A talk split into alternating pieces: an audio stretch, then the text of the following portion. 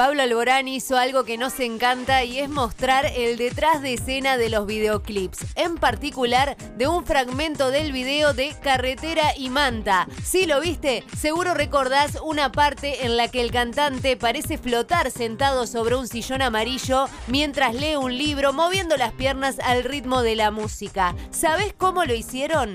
Simple. En realidad el sillón estaba recostado sobre la carretera y las naranjas que parecen caer solamente rodaban a su lado. Además, por si no lo notaste, es la misma carretera en la que baila junto a seis chicas vestidas de amarillo.